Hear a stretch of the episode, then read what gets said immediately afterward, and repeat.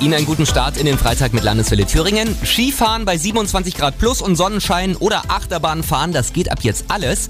Eine Brille und Computertechnik machen es für Sie möglich. In Jena gibt's nämlich eine neue virtuelle Welt. Zwei Jungs haben da gestern frisch aufgemacht. Das ist aber nicht nur was für junge Leute.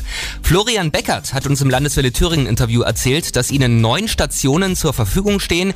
Sie können da sogar Urlaub in Italien machen und das mitten in Jena. Google Earth bietet unheimlich äh, tolle 3D-Welten und man kann sich dort mit Hilfe der Controller und der Brille an jeden beliebigen Ort der Welt beamen und äh, aus allen Perspektiven in 360 Grad anschauen. Es gibt dann auch die Möglichkeit, äh, direkt in Street View Fotos drin zu stehen und dann hat man das gleiche Feeling wie damals am Gardasee.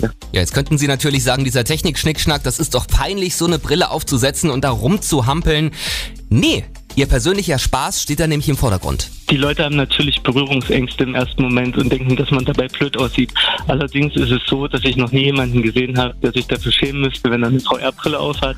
Vor allem äh, taucht man wirklich gedanklich in diese Welt so tief ein, dass man gar nicht mehr wahrnimmt, äh, dass ringsherum um einen jemand sitzt. Das stelle ich mir super spannend vor, Mensch. Ob Urlaubsorte checken oder durch den Weltraum fliegen, das geht alles mit diesen virtuellen Brillen.